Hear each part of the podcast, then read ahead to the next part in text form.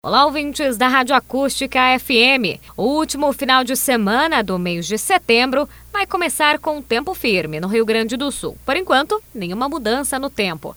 Ainda sob a atuação de uma massa de ar seco que acaba inibindo a formação das instabilidades, o sábado será de sol entre poucas nuvens e gradativa elevação da temperatura. Aos poucos, o vento vai mudando de direção.